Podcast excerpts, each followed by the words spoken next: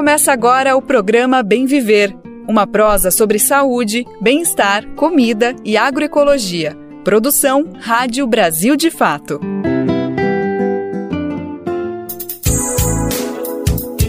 Terça-feira, 14 de fevereiro de 2023, e a gente está no ar com mais uma edição do nosso Bem Viver. Eu sou a Nara Lacerda, conto com a sua companhia nessa próxima uma hora para a gente prosear sobre saúde, cultura, agroecologia e muito mais. Vem comigo, vamos conferir o que vem por aí.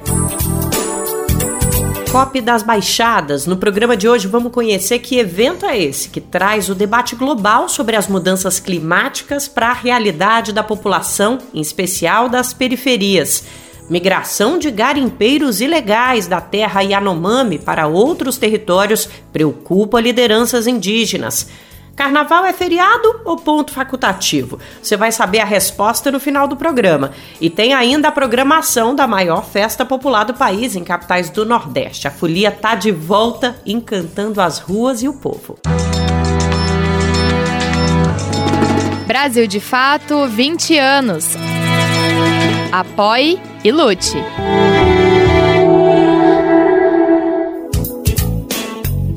Antes de começar a nossa prosa, não esquece que dá para ouvir o Bem Viver de segunda a sexta-feira. A gente está aqui todos os dias da semana. Sintonize na Rádio Brasil Atual a partir das 11 da manhã frequência 98,9 FM, na Grande São Paulo. Nesse mesmo horário, o Bem Viver está no ar no radiobrasildefato.com.br. Nosso programa é transmitido também por diversas emissoras espalhadas Brasil afora, que fazem parte da rede de emissoras parceiras do Brasil de Fato. E para você também fazer parte dessa rede, é só procurar as informações lá no radiobrasildefato.com.br em como ser uma rádio parceira. O Bem Viver também está disponível nas principais plataformas de podcast. E dá para mandar o seu recado aqui para gente. Nosso e-mail é radio@brasildefato.com.br e o nosso WhatsApp é 11 95691 6046. Programa Bem Viver sua edição diária sobre saúde, bem-estar, comida e agroecologia. Tem mais ou menos um mês, no comecinho do ano, o presidente Lula indicou Belém do Pará para sediar a COP30, a Conferência das Mudanças Climáticas das Nações Unidas. O evento é o mais importante globalmente nos debates sobre esse tema e, passado um mês do anúncio de Lula, o pedido nem foi analisado ainda devidamente, mas Belém já foi palco de uma prévia, uma espécie de prévia desse evento, uma edição extra do encontro. Estamos falando da COP das Baixadas, iniciativa criada por coletivos populares para humanizar e levar para as periferias o debate que acontece oficialmente no encontro organizado pela ONU. Uma das principais críticas que se faz à COP é o fato de a conferência debater as mudanças climáticas só pela visão dos países ricos, entre chefes de Estado, quando os impactos são de fato sentidos pela população das nações pobres ou de regiões mais afastadas do considerado centro global. E a COP das Baixadas tem legitimidade e representatividade. O idealizador é o ativista Jean Ferreira, que esteve na última edição da COP, que aconteceu no Egito em novembro do ano passado. Ele é coordenador da ONG Gueto Hub, que tem sede em Belém, no bairro Jurunas. Jean Ferreira conversou com o repórter Murilo Pajola e a gente vai conferir o papo dos dois sobre a COP das Baixadas que aconteceu no último fim de semana. Converso com o Jean Ferreira, idealizador da COP das Baixadas e coordenador do Gueto Hub. Ele participou da COP 27 no Egito no ano passado, mas percebeu que faltava aproximar essas grandes discussões ambientais do cotidiano da população. Jean, obrigado pela participação.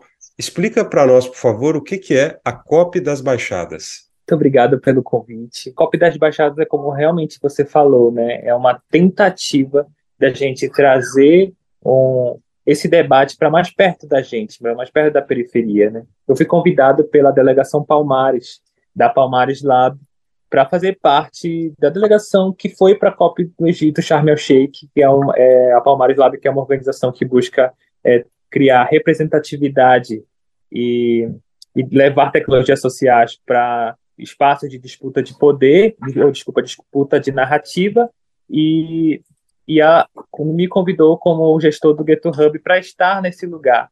E aí eu fui assim cheio de planos e sonhos assim para a COP 27 no Egito, mas chegando lá eu percebi que a sociedade civil, a sociedade civil como um todo, ela já é observadora, ela, ela ganha uma credencial de observadora, é, e o que ela pode fazer ali é pressionar o governo com, através de protestos, através do, do público em peso lá, mas ela pouco tem ainda é, espaços é, para poder realmente intervir nas, nas negociações, é, para poder realmente é, debater com quem dá a canetada, para quem assina.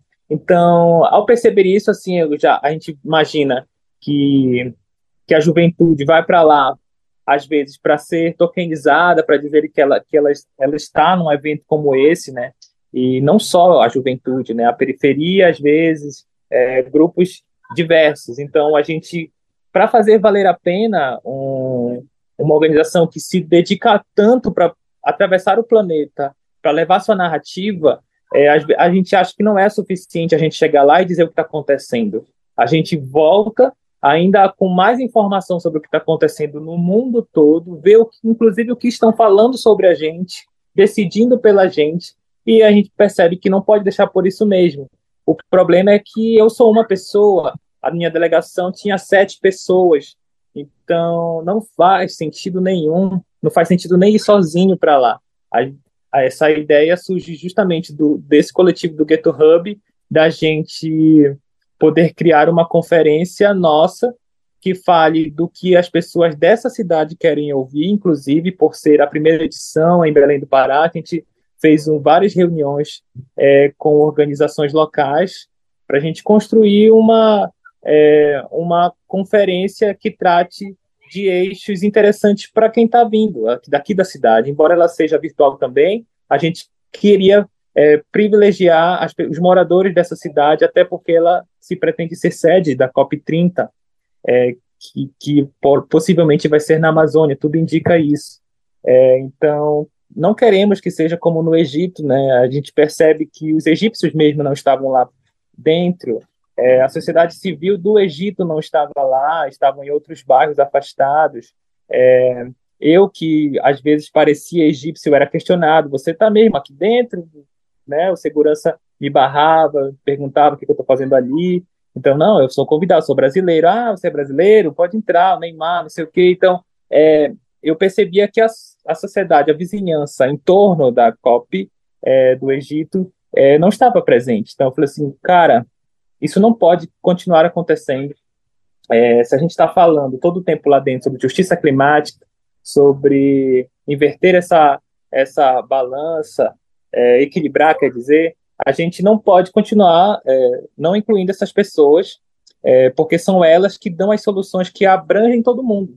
Imagina que é, lá estão falando que as soluções para as cidades são os carros elétricos, é, e aqui é, a gente está fazendo uma discussões assim muito básicas ainda, né? Gente, o, é, então, ir para um evento como aquele e discutir coisas que não têm muito a ver é, e eles mesmos dizerem que as soluções são as que eles estão pondo ali é o que é o pressuposto para que a gente pensasse numa conferência nossa.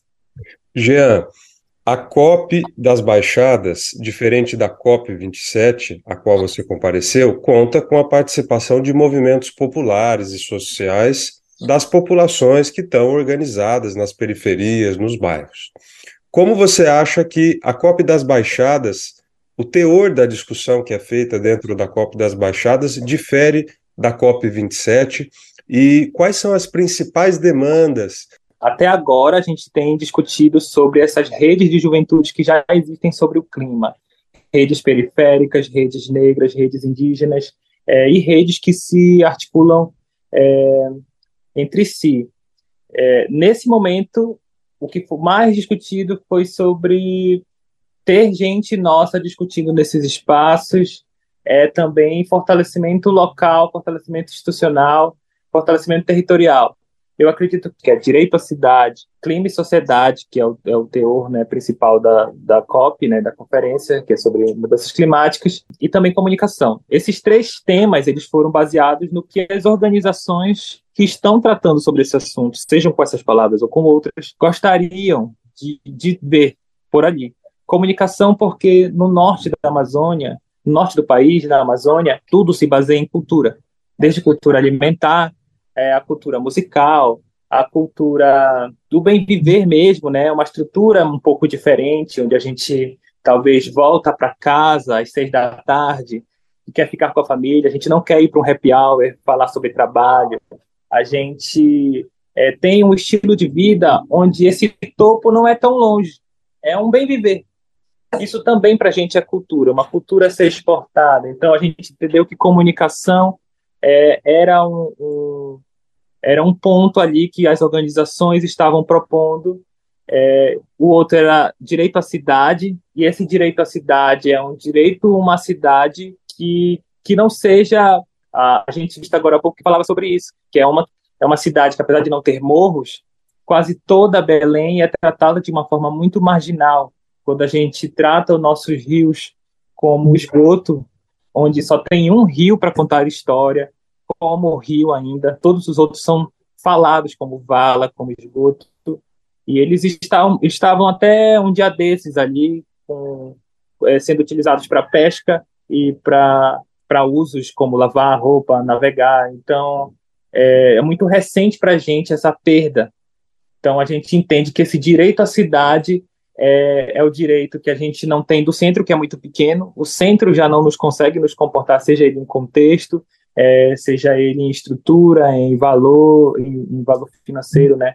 Ali que não a gente não consegue alcançar, é, mas nas nossas próprias periferias nós somos tratados é, de forma é, sub, né? Em todos os sentidos. A gente não tem saneamento suficiente, a gente não tem água potável todos, todas as horas, a gente está perdendo, inclusive, pessoas é, suas vidas ou suas potencialidades todos os dias. Então, a gente não vai conseguir falar sobre mudanças climáticas antes de falar sobre esses problemas, porque elas, eles são diários.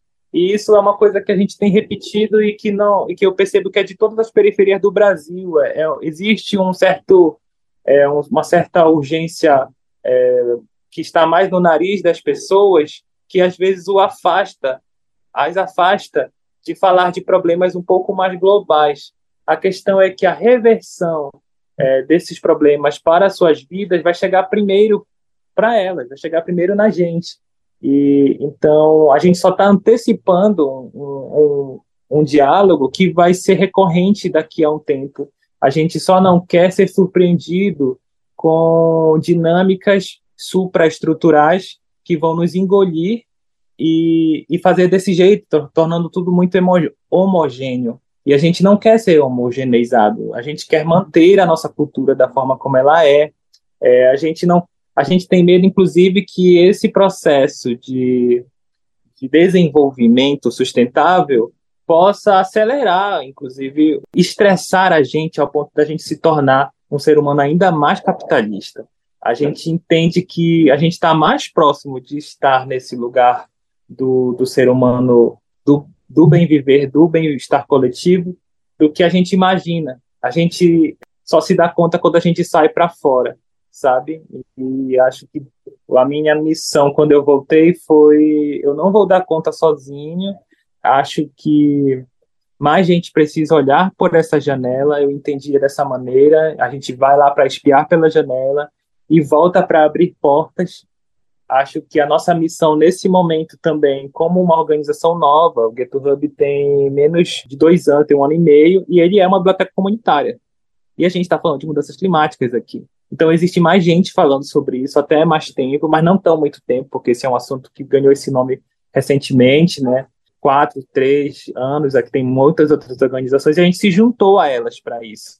É, a gente passou a se envolver com esse tema, aqui, enquanto essa biblioteca, enquanto esse grupo que está aqui, quando a gente quis reviver as memórias de um igarapé que passa na frente dessa, dessa biblioteca, que se, se transformou num esgoto. Foi um igarapé que minha família chegou a usar, minha mãe chegou a ver, eu cheguei a ver é, as árvores margeando ele, e da noite para o dia ele foi cortado, é, as árvores foram cortadas e foi, canalizado. E desse canal não se, ele ficou de uma maneira irrecuperável, não é mais visto como igarapé. Então, a pessoa que o planeja, planeja essas, esse tipo de ações, eles não estão preocupados em perguntar o que esse igarapé é para vocês.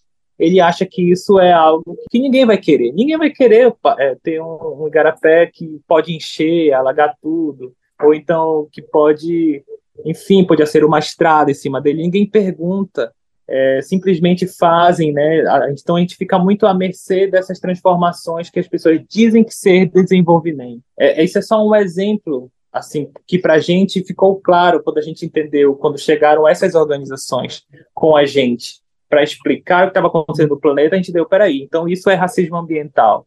É, quando a gente está falando de populações que não são ouvidas, mas que são atingidas primeiro, a gente está falando de racismo ambiental, quando não há essa atenção especial e a gente consegue, inclusive, entender que a gente está num lugar de privilégio, perto de, de bairros mais afastados.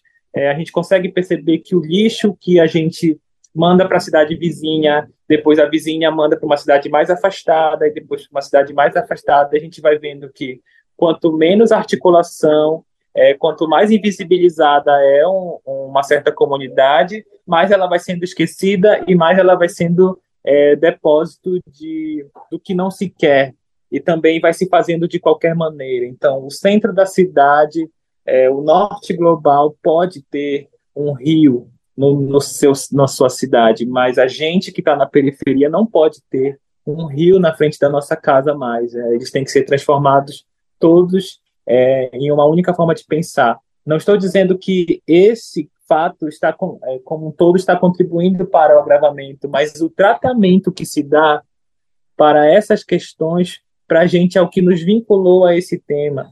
E eu acho que é uma forma das populações se empoderarem, elas verem de fato aquilo que está mais no horizonte delas, é o, é o rio que deixou de ser, é a minha alimentação que deixou de ser para se tornar industrializada, já que os rios estão contaminados que os peixes não estão mais ali, que a floresta não está mais de pé, é, e, o, e, o, desequilíbrio ecológico faz eu também perder tudo que eu tinha materialmente. São formas de que a gente não deseja, claro, mas são as únicas formas que fazem a, a gente se relacionar nesse momento com, com esses temas, os temas é, da, da catástrofe ambiental mundial, porque, de fato, não contribuímos muito para isso ter acontecido. Não, não, não, não temos é, uma culpa que não cabe nem na unha do dedo da, da, dessa participação. Né? Um bilionário gasta mais, consome mais do que uma cidade amazônica inteira, então, em recursos. Então, a gente não contribuiu com essa crise, de fato, mas a gente sofre os seus efeitos e por isso a gente gostaria de estar dentro desses debates é, e, e de ter uma certa prioridade na, nesse tipo de lista. Acho que as pessoas deviam, é, que, estão, que estão assistindo aqui e tem essa possibilidade de levar representatividade para esses espaços, tem que se questionar mesmo. Representatividade importa, a gente tem visto isso na pele. Toda vez que tem uma pessoa que passa por certas, é, que tem uma vivência é, em determinado contexto, ela é a única que vai lembrar de certas populações, ela é a única que vai representar de fato, mesmo que mesmo que ela como eu não tenha um lugar, por exemplo, de, de tanta de fala, de decisão num, num, numa conferência internacional, isso não vai ficar por isso mesmo, assim. Acho que a, a informação ela cria responsabilidade às vezes, né? A pessoa não consegue não fazer nada com isso. Jean, eu te agradeço. Eu conversei com Jean Ferreira, idealizador da COP das Baixadas, ele falou sobre a importância de democratizar a discussão sobre as mudanças climáticas, colocar o povo, a população amazônica, nessa discussão também. De Lábrea, no Amazonas, para a Rádio Brasil de Fato, Murilo Pajola. Muito obrigada pela disponibilidade, Jean Ferreira, que conversou com o Bem Viver, trouxe esse balanço sobre esse evento tão importante. Quem quiser saber mais sobre como foi a COP das Baixadas, pode procurar nas redes sociais, que a conversa ficou toda gravada. No YouTube tem todo o evento disponível na página Telas em Movimentos. Você está ouvindo o programa Bem Viver, uma prosa sobre saúde, bem-estar, comida e agroecologia.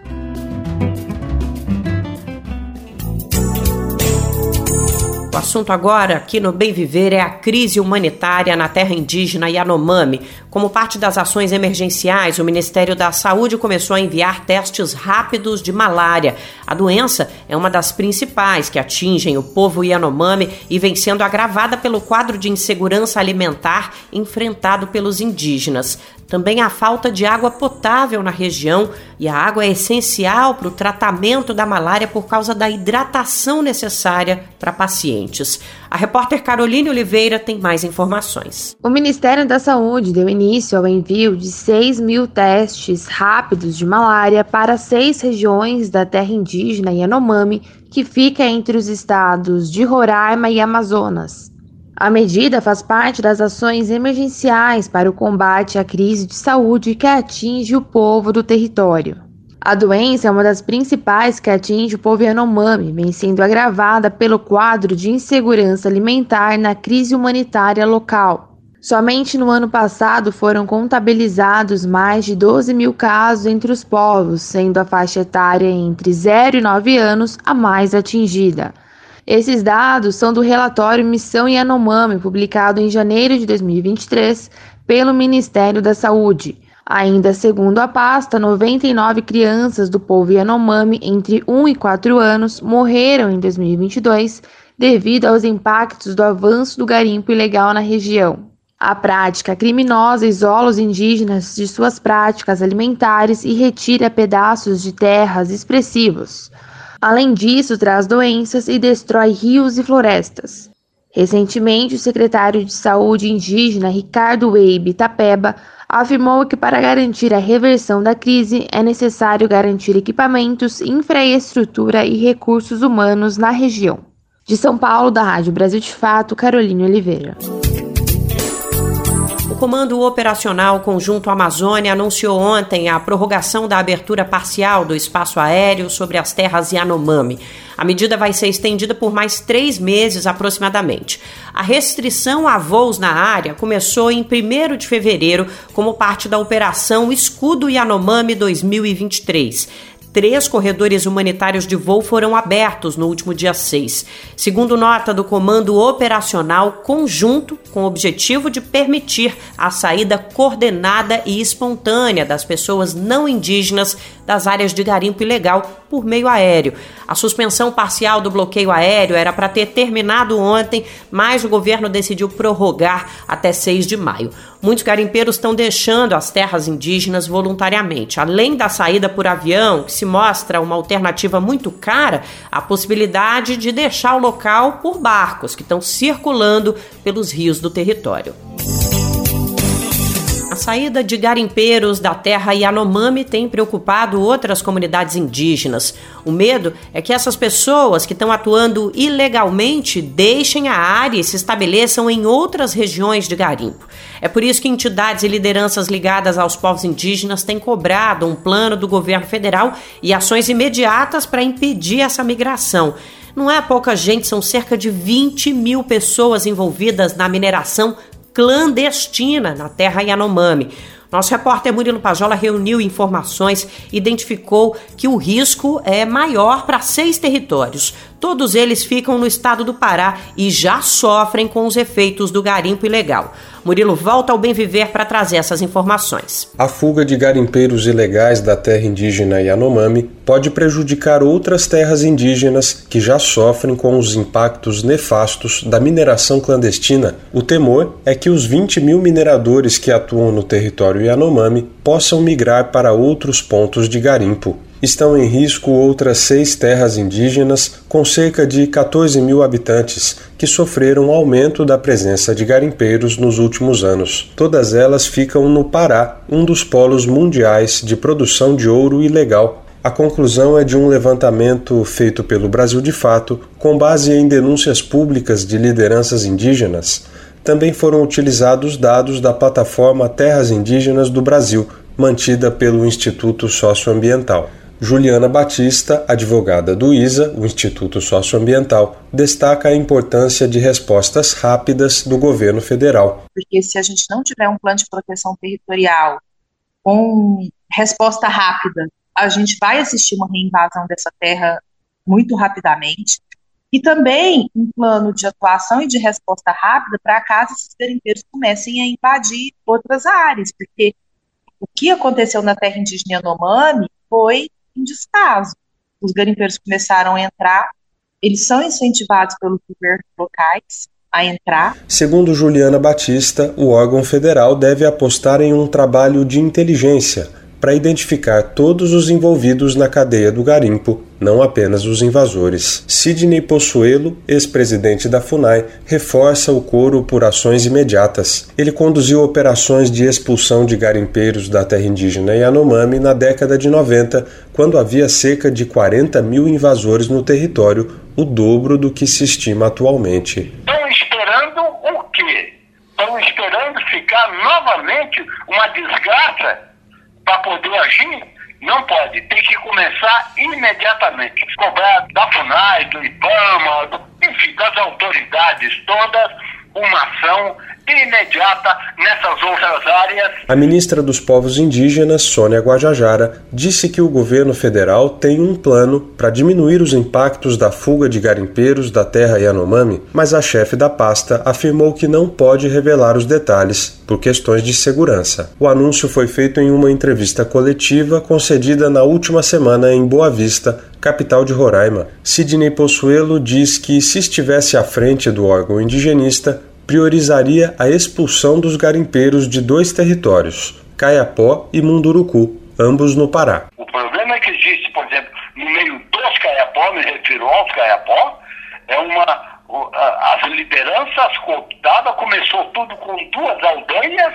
hoje já tem sete aldeias cooptadas por os garimpeiros e cada vez mais a dissensão interna que só não levou à morte já há muito tempo, porque ainda existe uh, homens caiapó com, com cabeça boa que evitaram o conflito. O indigenista diz que durante a primeira expulsão de garimpeiros, na década de 90, a FUNAI e a Polícia Federal conduziram operações semelhantes às de hoje, com estrangulamento do fornecimento de alimentos e combustível. Na época, o espaço aéreo sobre a terra Yanomami também foi fechado, mas, segundo o indigenista, não houve participação do exército. Políticos de Roraima que apoiaram a mineração ilegal em terras indígenas estão preocupados com o impacto socioeconômico do desmantelamento do garimpo na terra indígena Yanomami. O governador do estado, Antônio Denário, do PP, propôs ao presidente do Senado, Rodrigo Pacheco, a criação de programas sociais para invasores expulsos. Denário, que sancionou leis inconstitucionais e favoráveis ao garimpo,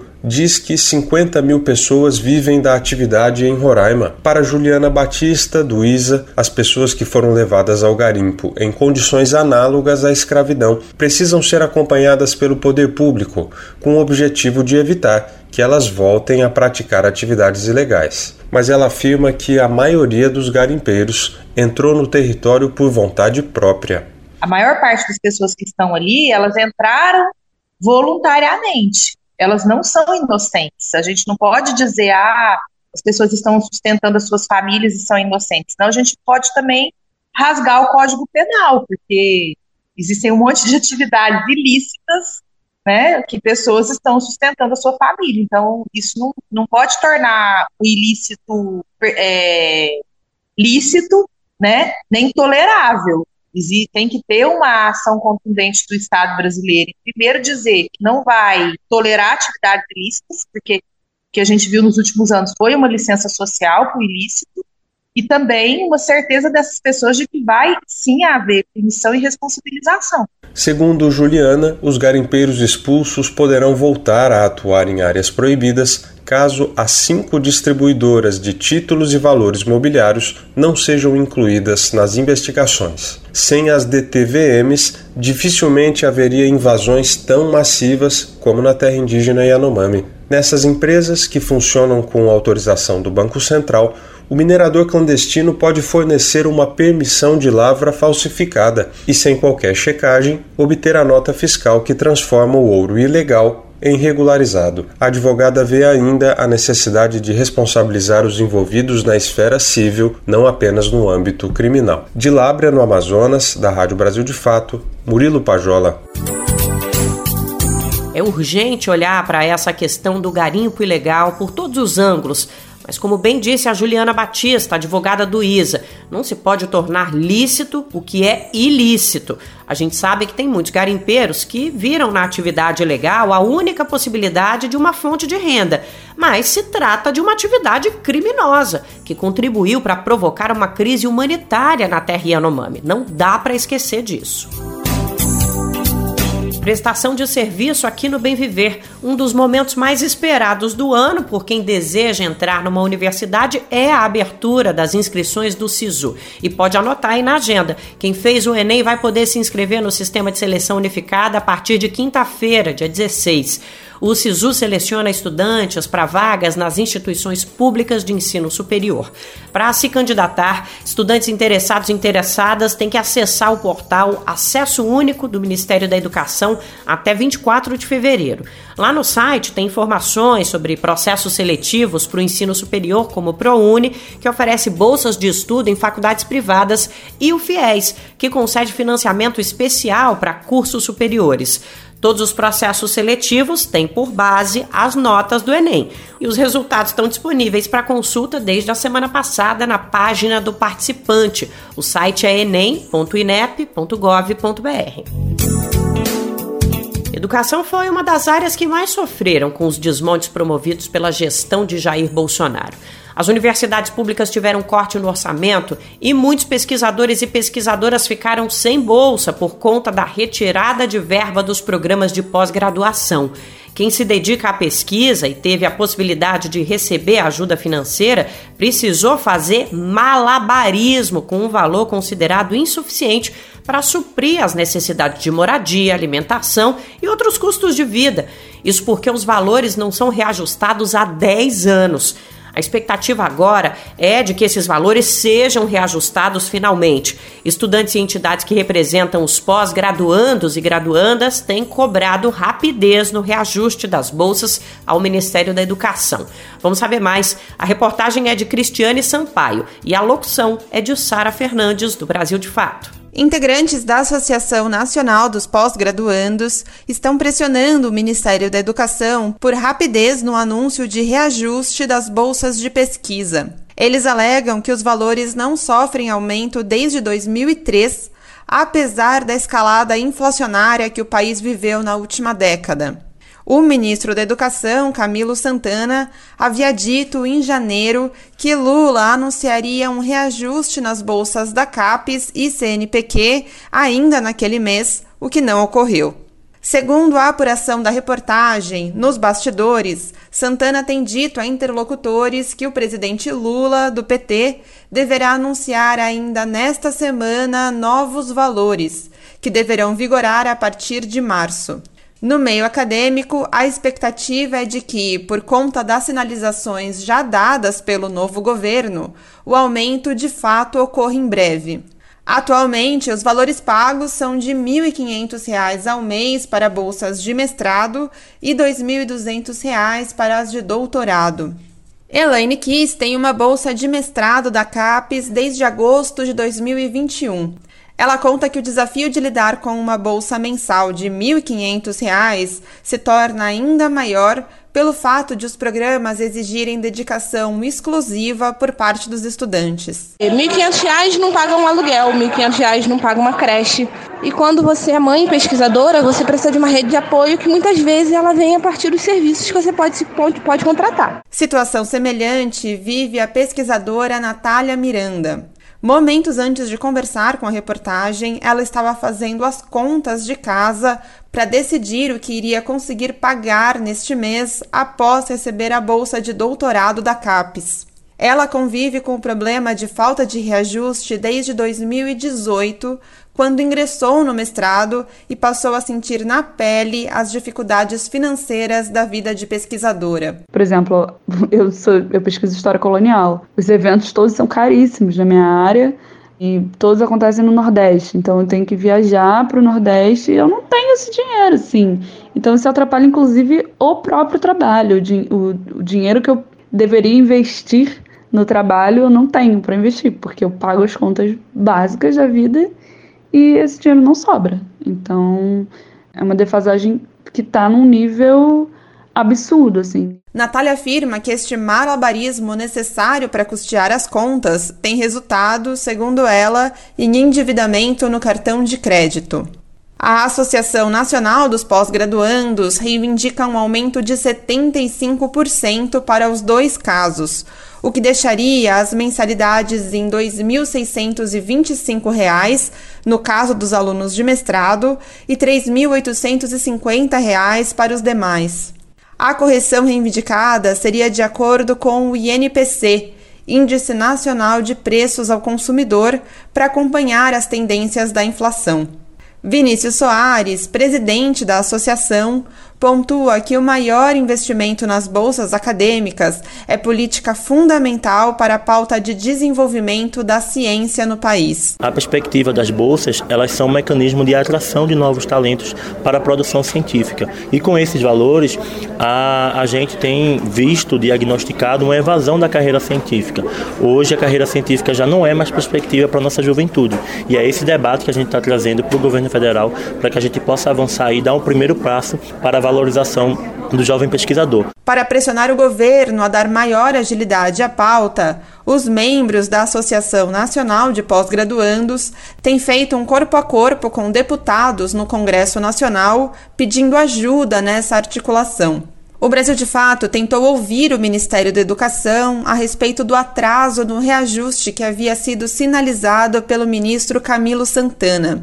Por meio de sua assessoria de imprensa, a pasta respondeu que em breve o governo federal irá anunciar o programa de reajuste de bolsas. Não foram especificados prazos e valores. Da Rádio Brasil de Fato, com reportagem de Cristiane Sampaio de Brasília. Locução: Sara Fernandes.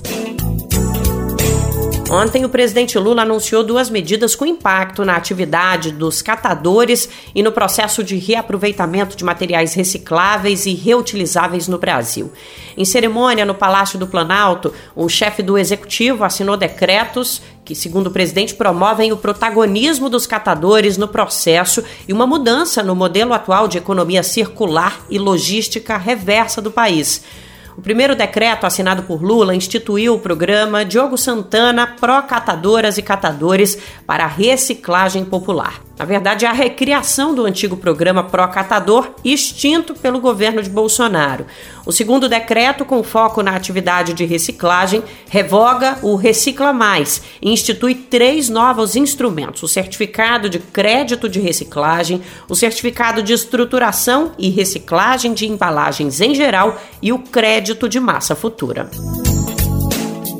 Uma das novidades do novo governo é a criação de uma Secretaria de Políticas para Territórios Periféricos.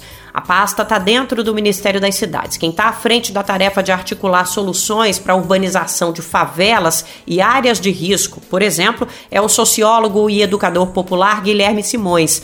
Ele já está bem familiarizado com o assunto porque é militante do MTST, o Movimento dos Trabalhadores Sem Teto. Com menos de um mês no cargo de secretário, Simões destaca que o grande desafio vai ser colocar a periferia no centro do debate sobre a política urbana.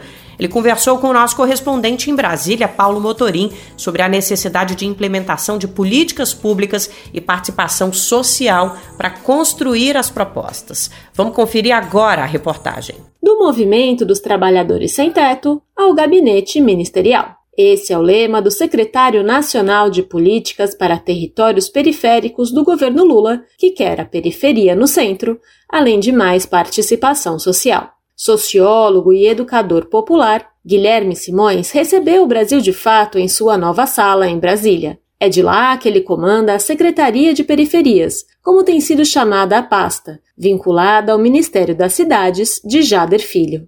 Simões, nascido na zona sul de São Paulo, é militante do MTST na capital paulista. A mudança de endereço para outra capital, a federal, é o primeiro de seus desafios à frente da nova secretaria. Simões tem a tarefa de articular soluções para a urbanização de favelas e áreas de risco, além de dialogar com prefeituras e movimentos sociais das periferias de todo o Brasil. Para ele, o foco do mandato será colocar a periferia no centro do debate sobre política urbana. Porque se fala muito de, de política urbana e se pensa o seguinte: você enxerga uma favela, política urbana é que essa favela não exista mais. Então, olha, tirar as pessoas, que isso é feio, isso é ruim e tudo mais. Então, qual que é a política urbana? Tira esses caras, deixa tudo bonitinho, com plantinha, com não sei o quê, e põe os caras, no, sei lá, no conjunto, sei lá, com isso aqui daqui.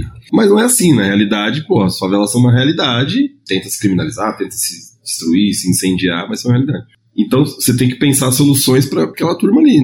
Entre os novos desafios, Simões também falou sobre a necessidade de enfrentar problemas antigos, mas que se agravam por questões contemporâneas, como o aquecimento global. A alteração climática que nós estamos vivenciando vai gerar problemas que essas, essas pessoas vão ter que dar, vão, vão ter que lidar na sua realidade, no, no, seu dia a dia. Então a enchente, o deslizamento, tudo, todo esse, todas essas tragédias que a gente já vivencia há muitos anos, elas claramente estão se agravando. Então é, eu acho que o desafio desse ponto de vista, é principalmente pensar soluções de preservação de vida. Para responder aos desafios da pasta, Simões defende que as políticas públicas tenham como guia o que as próprias periferias já produzem como soluções de política urbana. Segundo o secretário, o reconhecimento das ações dos movimentos populares e comunidades periféricas é fundamental.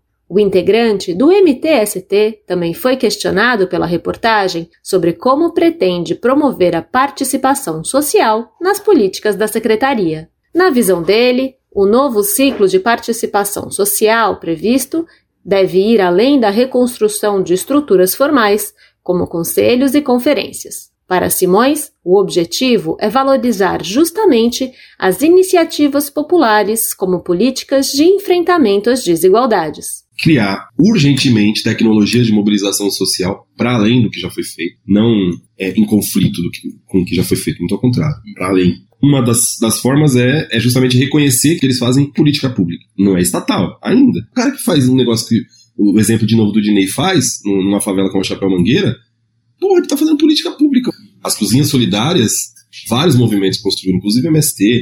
Isso é política pública, pô. Ou seja, acho que isso é um passo fenomenal para você criar um mecanismo de participação social vivo, real, não formal. Dinei, citado há pouco pelo secretário, é Dinei Medina, que promove o desenvolvimento sustentável de comunidades de baixa renda por meio da energia solar. Com menos de um mês no cargo, Guilherme Simões ainda está formando a equipe da pasta, que deve ter cerca de 20 servidores.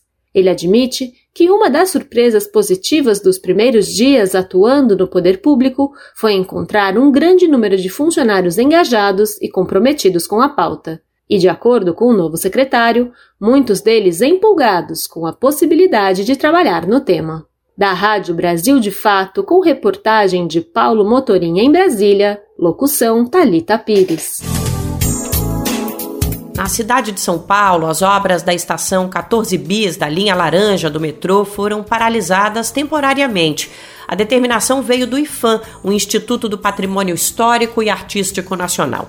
A interrupção atende a um pedido do movimento Mobiliza Saracura Vai Vai você deve estar se perguntando o que o IFAM tem a ver com as obras do metrô. E a gente explica. No local, que fica o bairro do Bexiga, foram descobertos itens de enorme valor arqueológico que contam a história do Quilombo Saracura, um dos maiores que existiram na capital paulista. Já faz um tempo que o grupo está acompanhando as obras para garantir a preservação desse acervo, que é símbolo de memória e resistência negra em São Paulo. E a decisão de agora veio por conta das chuvas fortes que atingiram a região nas últimas semanas, causando a inundação dos canteiros de obras. Vamos entender melhor essa história na reportagem de Cristiane Sampaio, A locução é de Douglas Matos. Após uma recomendação feita pelo IFAM, o Instituto do Patrimônio Histórico e Artístico Nacional, as obras da Estação 14 Bis, que vai integrar a linha 6 laranja do metrô de São Paulo, foram paralisadas na última sexta-feira, dia 10, por conta das fortes chuvas que alagaram várias regiões da cidade.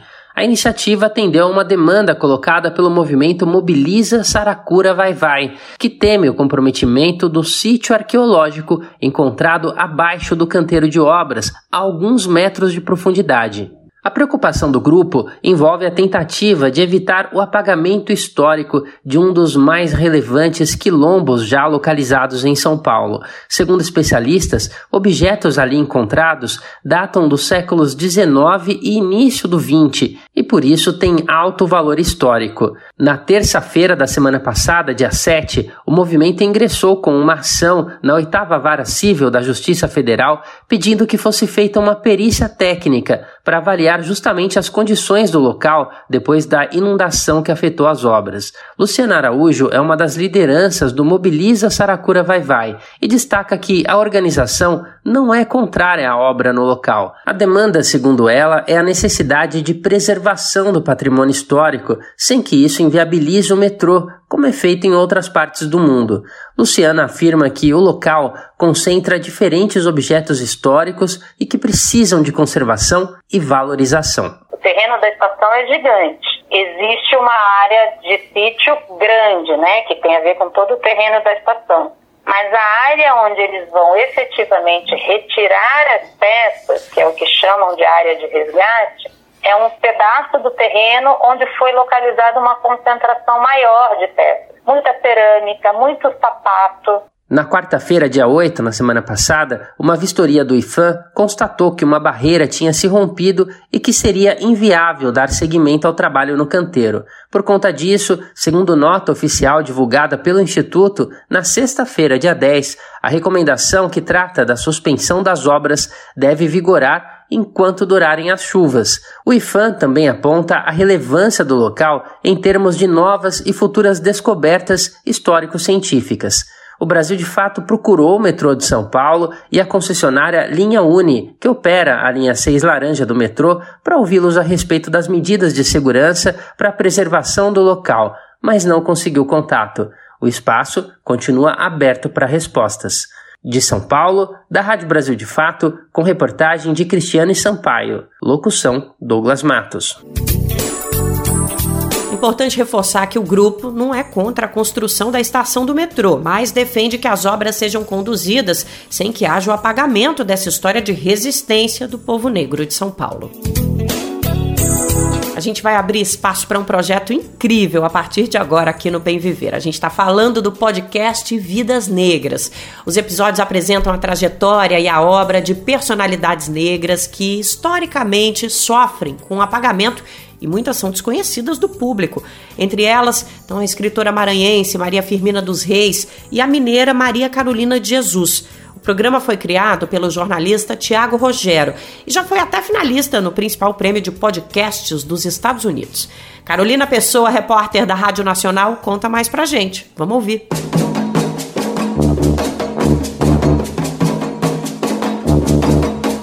apresentar para a sociedade a trajetória e a obra de personalidades negras, como Carolina Maria de Jesus, Sueli Carneiro e Maria Firmina dos Reis. Com esse objetivo, o podcast original do Spotify Vidas Negras, produzido pela Rádio Novelo e criado pelo jornalista Tiago Rogero, ganhou o mundo. São ao todo 30 episódios, o primeiro foi finalista em 2021 do principal prêmio de podcasts dos Estados Unidos, o do Third Coast International Audio Festival. Rogério conta que a ideia do projeto surgiu em 2018, ao assistir uma palestra da escritora Conceição Evaristo, uma grande expoente da literatura contemporânea brasileira. Ela disse: ensinam a Revolução Farroupilha nas escolas, mas não a Revolta dos Malês. E aí eu fiquei pensando que de fato eu é, já tinha consumido coisas sobre a Revolução Farroupilha na escola, também na minha vida adulta. É, na adolescência vi uma minissérie da TV Globo, mas não aprendi quase nada sobre a Revolta dos Malês. Então eu quis fazer algo dentro do jornalismo que ajudasse a contar essas histórias que eu considerava e considero ainda é, muito pouco contadas. Apesar do crescimento de iniciativas como a dele, o jornalista acredita que muitos brasileiros ainda desconhecem essas histórias. Por isso, depois de lançar o Vidas Negras, ele passou a trabalhar no Projeto Querino, um conjunto de publicações, incluindo o podcast, que conta alguns dos principais momentos da história brasileira sob a ótica dos africanos e de seus descendentes. O projeto foi lançado em agosto do ano passado. É, apesar do esforço que já vem de muitos anos, de muitos professores em sala de aula para contar essas versões mais completas da nossa história, apesar de uma lei importantíssima que está completando 20 anos esse ano, que é a Lei 10.639, que obriga o ensino de história e cultura africana e afro-brasileiras é, nas escolas do Brasil, particulares e e públicas. Para reverter essa situação, Rogério defende que leis como essa precisam ser cumpridas e o poder público precisa ser mais sensível às questões raciais. Ele acrescenta que também deve haver mais espaço nas mídias, especialmente as tradicionais, para abordar o tema. A mídia tradicional ela tem mais barreiras, porque a gente tem que pensar quem são as pessoas que tomam decisão é, na mídia convencional, né, nos chamados veículos da grande imprensa. São, em geral, editores homens brancos é, e que cujo conteúdo de seus veículos refletem o pensamento de homens brancos.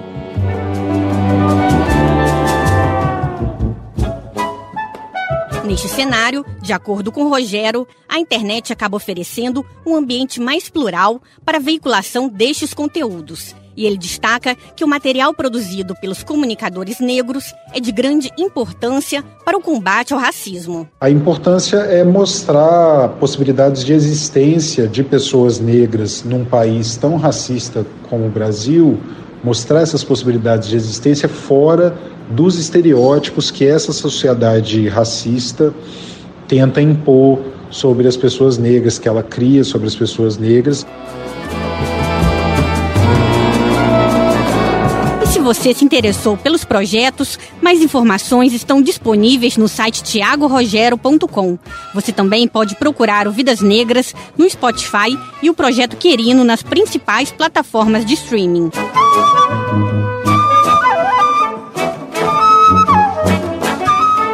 trilha sonora que usamos nessa reportagem é Floresta Azul, executada pela orquestra Huntless, sob regência do maestro Letieres Leite, o músico baiano, criador da orquestra que mistura sons ancestrais africanos e jazz moderno. Infelizmente, foi uma das vítimas da Covid-19 no Brasil. Da Rádio Nacional no Rio de Janeiro, Carolina Pessoa.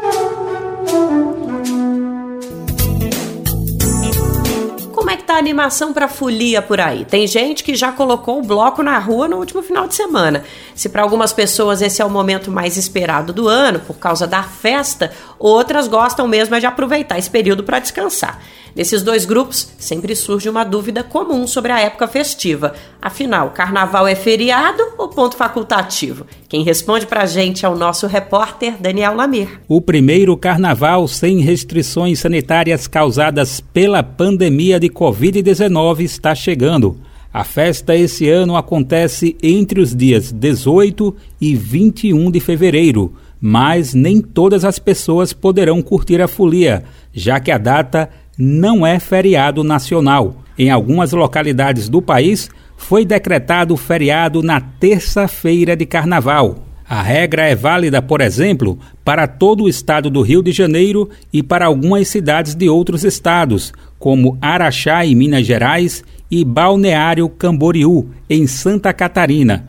É preciso checar em cada cidade se há regras municipais que determinam feriado na data. Por regra, o serviço público decreta ponto facultativo no carnaval. As empresas privadas podem ou não seguir essa mesma lógica, cabendo a cada um a decidir se os funcionários terão ou não que trabalhar no dia. Caso a decisão seja por funcionamento normal, não há direito a horas extras. Os bancos, por exemplo, não funcionam na segunda e na terça-feira de carnaval. A decisão foi publicada com antecedência pela FEBRABAN, Federação Brasileira de Bancos, que determinou também que na quarta-feira de cinzas o início do atendimento será ao meio-dia. Em muitos casos, as convenções coletivas de trabalho já prevêem se haverá ou não expedientes nos dias de carnaval. Em muitos casos, há acordos entre empregadores e as entidades que representam trabalhadores, como sindicatos, isso para decidir se haverá ou não expediente. É possível que esse dia seja abonado ou que as horas sejam compensados em outros dias. Por isso, é preciso conferir caso a caso. Da Rádio Brasil de Fato com informações da redação do Rio de Janeiro. Locução: Daniel Lamir. Muita gente que conseguiu negociar folga no trabalho tem um destino certo nesse carnaval. O Nordeste, cidades como Olinda, em Pernambuco, e Salvador, na Bahia, têm duas das festas mais disputadas do país. Milhares de foliões já estão prontos para correr atrás dos trios, dos bloquinhos e dos famosos bonecos, que são símbolo da festa no carnaval pernambucano. Mas essa festa se estende a outros estados nordestinos também, com muita cultura popular e diversão para tudo que é gosto. O repórter Madison Euler, da Rádio Nacional, conta mais pra gente. Vamos conferir a partir de agora. Recife, foi a saudade que me trouxe pelo braço. Quero ver momento na rua. Multicultural, o carnaval nos estados do Nordeste vai muito além dos blocos de rua e tem festas para todo tipo de folião. Com o tema Voltei Recife de todos os carnavais, a capital pernambucana vai sediar mais de 2.800 atrações entre blocos, apresentações e shows em 44 polos. Muitas das manifestações do carnaval pernambucano são conhecidas nacionalmente como o Galo da Madrugada, o sincretismo religioso da Noite dos Tambores Silenciosos, o bloco Homem da Meia-Noite, as dezenas de shows do Marco Zero, além do festival de música Hackbeat, que acontece dentro da programação de carnaval. Essa diversidade atrai milhares de turistas foliões, como o Potiguar Frank Vitorino. Vale salientar que, embora seja carnaval, embora tenha frevo, existe um leque de opções que se você quiser curtir rock and roll no carnaval, você curte, você curte música alternativa, você curte bandinhas de frevo, então é uma diversidade de ritmos assim imensa. No Ceará, o carnaval se divide entre as cidades praieiras e o interior do estado. A cearense Patrícia Alves aproveita o pré-carnaval em Fortaleza mas nos dias oficiais da Folia de Momo, ela segue para outra pegada carnavalesca na cidade de Guaramiranga, no interior do estado. Lá acontece um tradicional festival de jazz e blues que chega à sua 24ª edição. E a organização do festival traz as maiores bandas de jazz e blues do país e também tem as atrações locais. Mas na própria cidade também, também tem muita apresentação nas praças da cidade, assim, ao ar livre. Em São Luís, no Maranhão, blocos tradicionais, organizados, grupos afros e escolas de samba se apresentam nos vários povos carnavalescos espalhados pela cidade. Além disso, o governo do estado preparou o circuito Beira-Mar. A novidade este ano é o circuito Litorânea, onde dezenas de artistas vão comandar os trios elétricos. A cantora, rapper e drag queen maranhense M Paixão está à frente de um dos blocos. É a primeira vez que uma artista não binária vai puxar um trio no circuito oficial. Nos últimos anos a gente tem trabalhado numa sonoridade que representa o Maranhão, mas que conversa com os outros gêneros pop e que tem a cara do carnaval. Na Bahia, estado que tem a tradição de viver o carnaval o ano inteiro, serão 10 dias de folia oficial, segundo a Prefeitura de Salvador. Serão 600 atrações nos sete circuitos oficiais e 400 nos palcos e bairros, segundo a Prefeitura. A abertura oficial da festa de Momo em Salvador será com os trios elétricos dos cantores Léo Santana e Ivete Sangalo no dia 16 de fevereiro, a partir das três e meia da tarde, no Farol da Barra. Cláudia Leite, Embalada, Tatal, Parangolé e outros nomes estão entre as atrações gratuitas previstas na programação. Com produção de Lucinéia Marques, da Rádio Nacional em São Luís, Madison Euler.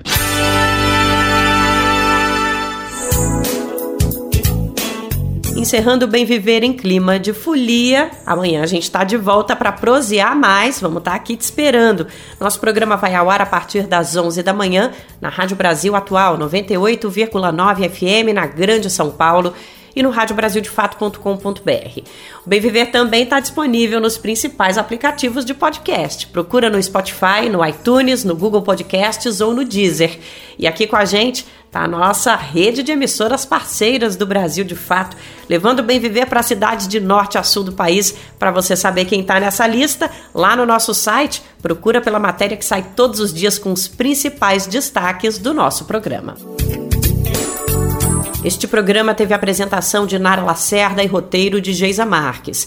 Edição e produção de Lucas Weber, Daniel Lamir e Douglas Matos. Trabalhos técnicos de André Paroche, Adilson Oliveira e Lua Gatinone. Coordenação de Camila Salmásio. Direção executiva Nina Fidelis. E apoio da equipe de jornalismo do Brasil de Fato. Amanhã a gente está de volta para prosear mais com você. Não vai faltar porque a gente vai estar tá aqui te esperando, hein? Até lá!